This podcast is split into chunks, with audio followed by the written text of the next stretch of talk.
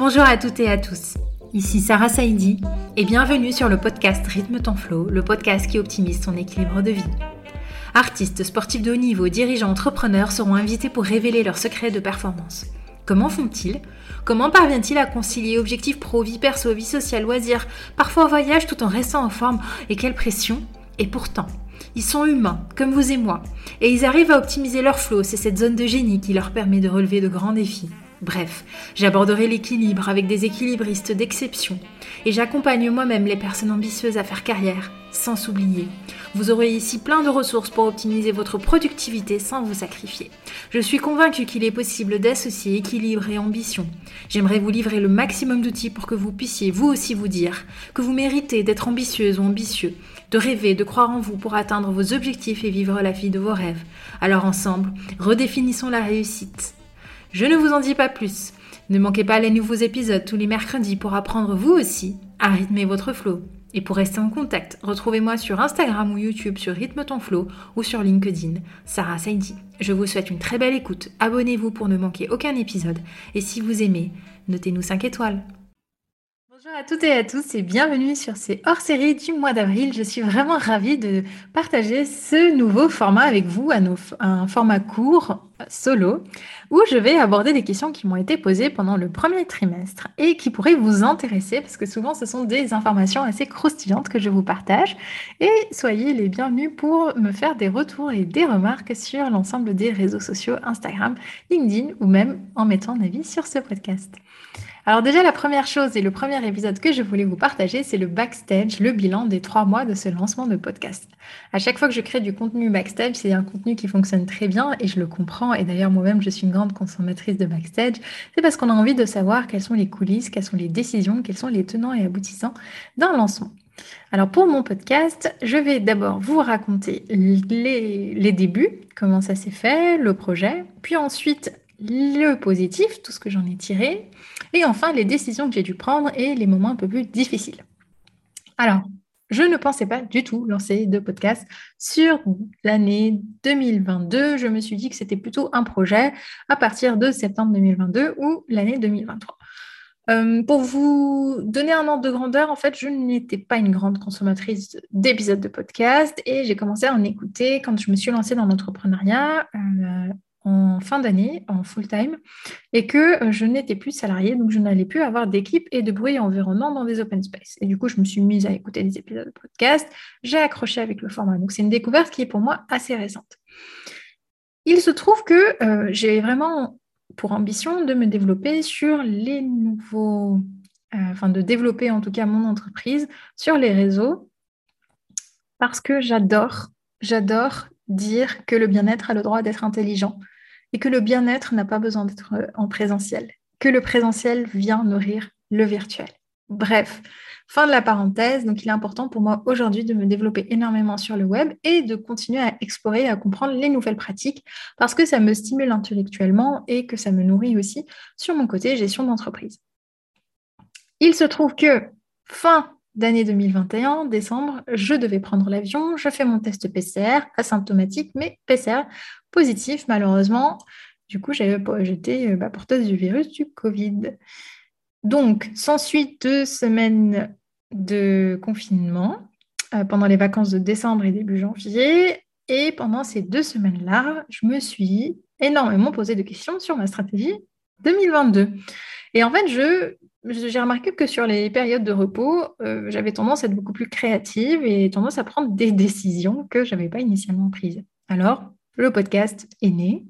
J'en discute avec euh, Sébastien, quelqu'un qui tient déjà un podcast. Et lui, pour le coup, il a vraiment des invités, des sportifs de haut niveau, des invités de renommée pour parler de leur mental. Et il m'offre un podcast pour les nuls, un bouquin d'ailleurs que je vous recommande, qui a été écrit par Penelope Buff. Honnêtement, pour euh, 11,50 euros, ça m'a énormément aidé. Alors du coup, j'en rigole parce que je me suis dit, bon, bah, est-ce que je vais lancer euh, toute une chaîne de podcasts avec euh, le bouquin d'épisode, euh, enfin le, bouquin, le podcast pour les nuls? En réalité, oui, parce qu'il y avait énormément d'informations sur ce bouquin-là. Donc je le lis, je le feuillette pendant les deux semaines. Et puis, de fil en aiguille, je commence à m'intéresser de plus en plus sérieusement à la chose parce que j'ai remarqué en parallèle que le format qui m'intéresse le plus quand je partage sur les réseaux sociaux, ce sont les formats carousel ou bien articles, posts un peu plus longs. Les personnes qui peuvent un peu se reconnaître dans ce qui pourrait s'assimiler au syndrome de l'expert, en mode je n'arrive pas à résumer toutes mes pensées et être percutant juste avec un visuel, euh, peuvent peut-être se reconnaître dans ce syndrome-là. Donc, le format long est pour moi très adapté. Ça me permet de développer des idées, de les construire et de les partager, et en plus de poser des axes de réflexion derrière. Donc, c'est un format qui me plaît. Début janvier, ça y est, j'étais déjà sur Ocha. J'étais déjà en train de réfléchir à la thématique. Forcément, l'équilibre pro-perso m'intéresse, mais l'équilibre pro-perso, honnêtement, pour en faire tout un épisode de podcast, c'est pas là où euh, j'avais vraiment ma zone des génies et la meilleure thématique. À côté, je m'intéresse énormément à la psychologie positive du flow. Je pratique énormément de sessions avec la respiration, étant sophrologue à côté, et en rajouter la casquette breathwork à côté. Et en réalité, euh, je me dis qu'en fait, ce serait hyper intéressant de pouvoir parler de ce phénomène-là de flow, où finalement on trouve, on cherche, on trouve, on crée quelque chose qui nous passionne, et derrière, on est obligé de rythmer notre flow parce que sinon on se retrouve complètement débordé. C'est ça qui est assez étonnant avec euh, cette zone de génie-là, c'est que le trouver, c'est bien, mais ensuite le maintenir, c'est toute une autre histoire. Bref, et j'amène en fait la problématique de l'équipe pro perso sous cet angle-là, qui est de pouvoir élever en fait la compétence, élever le défi, monter en concentration et pouvoir être beaucoup plus efficace et beaucoup plus productive, tout en respectant son corps, ses émotions et son mental. Donc, le podcast a été nommé Rythme ton flow et la question de format seul ou format invité s'est posée. Alors au début, je voulais un format seul parce que je me suis dit le temps que, ça se développe, le temps que je le fasse connaître, le temps que je communique dessus, j'avais déjà vraiment conscience que la promotion du podcast allait être le plus grand enjeu et c'est pas pas une blague. Je viens de vous spoiler la conclusion de cet épisode-là la promotion du podcast est vraiment la partie la plus chronophage, la partie la plus énergivore et la partie la plus stratégique. Du coup, j'en discute autour de moi avec des personnes qui tiennent déjà des podcasts et j'en parle avec une certaine Laura qui me dit, mais au contraire, Sarah, et en une phrase, elle a réussi à me faire un énorme déclic, elle m'a dit, au contraire, tes invités seront très heureux de partager leur parcours et leur histoire, surtout si tu leur parles d'une thématique qui leur parle, de personnes qui ont trouvé leur passion et qui en plus arrivent à installer un rythme de vie qui leur convient et à s'épanouir. Et du coup, je me suis dit, bah oui, pourquoi pas alors, ça m'a permis de nouer des liens avec des personnes avec qui j'étais déjà en contact.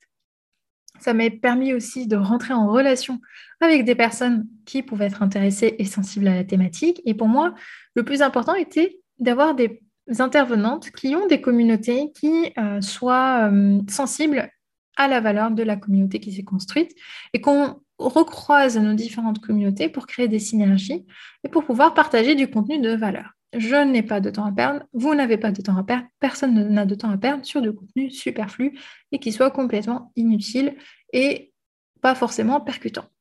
Du coup, euh, j'ai vraiment sélectionné euh, les intervenantes qui allaient euh, parler de leur parcours sur ce podcast sur les mois de février et de mars en me disant que je ferai le bilan au bout de trois mois. Et voilà l'heure du bilan. J'en arrive justement au points positifs, aux points étonnants qui sont ressortis de cette aventure-là de lancement. Le premier, c'est que ça a amené un autre type d'engagement et de relation. C'est-à-dire que, par exemple, si je prends le réseau social Instagram, auparavant, euh, j'avais des, des, personnes qui euh, n'avaient connaissance que de mon contenu sur Instagram. Et là, j'ai des personnes qui euh, ont découvert le contenu via le canal du podcast et qui viennent avec des feedbacks et on peut capitaliser sur les épisodes de feedback pour avoir des discussions beaucoup plus intéressantes. Ce qui nous amène à avoir à créer un autre lien qui est beaucoup plus basé bah, sur euh, du contenu long, donc potentiellement des anecdotes, des partages d'expériences, de l'expertise, quelque chose qui soit de nature différente que juste une juste entre guillemets une interaction sur une publication sur Instagram. Donc ça a renforcé le lien avec la communauté, ça a envoyé un signal fort aussi, le deuxième point, sur le développement de l'entreprise. Effectivement, pour pouvoir développer un podcast, il faut avoir la capacité de tenir sa promesse de manière régulière et la régularité, il n'y a pas de secret, sur tous les types de création de contenu est la clé. Donc, il fallait être régulière. Moi, j'avais dit, je vais publier mes podcasts tous les mercredis matin. Mercredi, c'est la journée de la bascule. Mercredi, c'est la journée de l'équilibre. Mercredi, c'est la journée où on commence à réfléchir à son week-end et en même temps, on a déjà accompli pas mal de choses après le début de semaine. Donc, tous les mercredis matins, il fallait avoir cet engagement-là de publier un épisode de podcast et ce n'est pas rien en termes de charge de travail. Le troisième point positif est que ça m'a obligé à déléguer.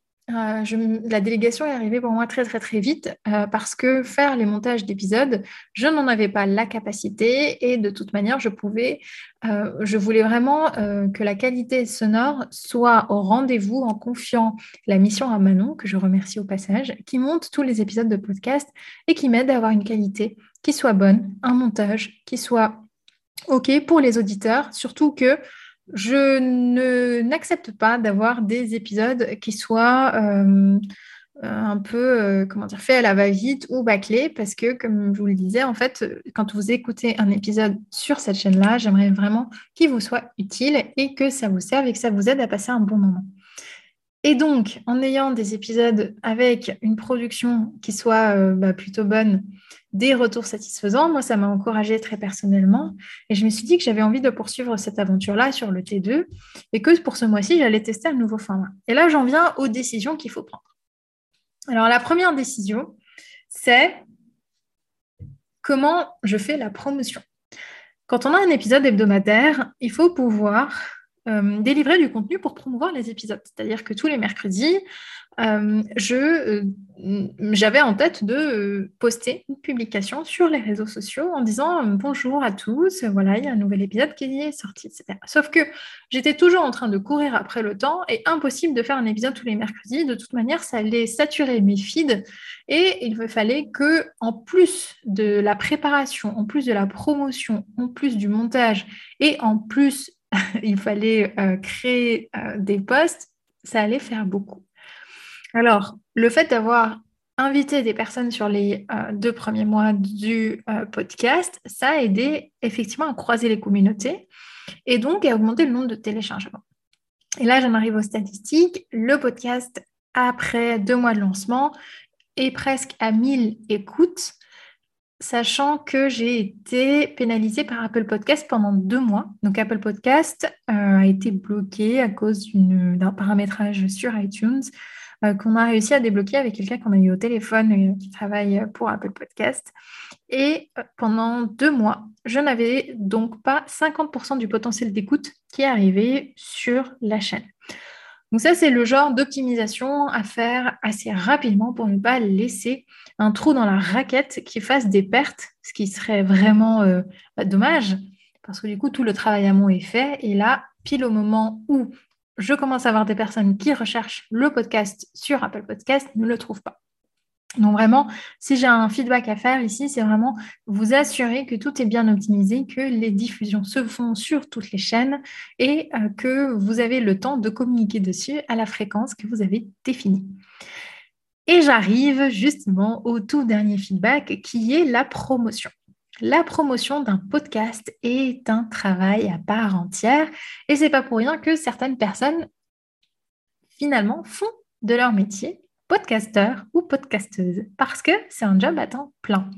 Autant moi, dans mon business model, c'est quelque chose qui est complémentaire, qui est là pour créer du lien, qui est là pour ajouter de la valeur, qui est là pour faire connaître des compétences et des aventures entrepreneuriales et des profils différents, et parler de flow, et parler de psychologie positive, et parler d'équilibre, et vous donner plein d'astuces et envoyer de la vibe, etc.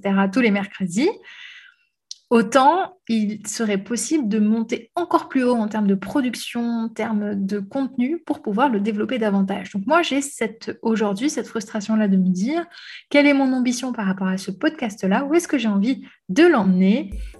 Mais en même temps, je savoure le chemin comme toujours en me disant bah, je verrai, je suivrai. Du coup, si vous avez aimé ces épisodes courts du mois d'avril, n'hésitez pas à me faire un retour, ça me ferait super plaisir et je pourrais décider en fonction si je poursuis l'aventure de cette manière en vous partageant des hors-séries à fréquence trimestrielle, par exemple, pour vous donner des feedbacks, un peu un point sur les statistiques, de manière transparente sur le développement de l'entreprise et sur les coulisses. En général, ce sont des informations croustillantes que vous adorez. Voilà, il ne me reste plus qu'à vous souhaiter une très très très belle journée et j'ai tellement hâte de vous présenter le prochain épisode qui sortira du coup mercredi prochain. À plus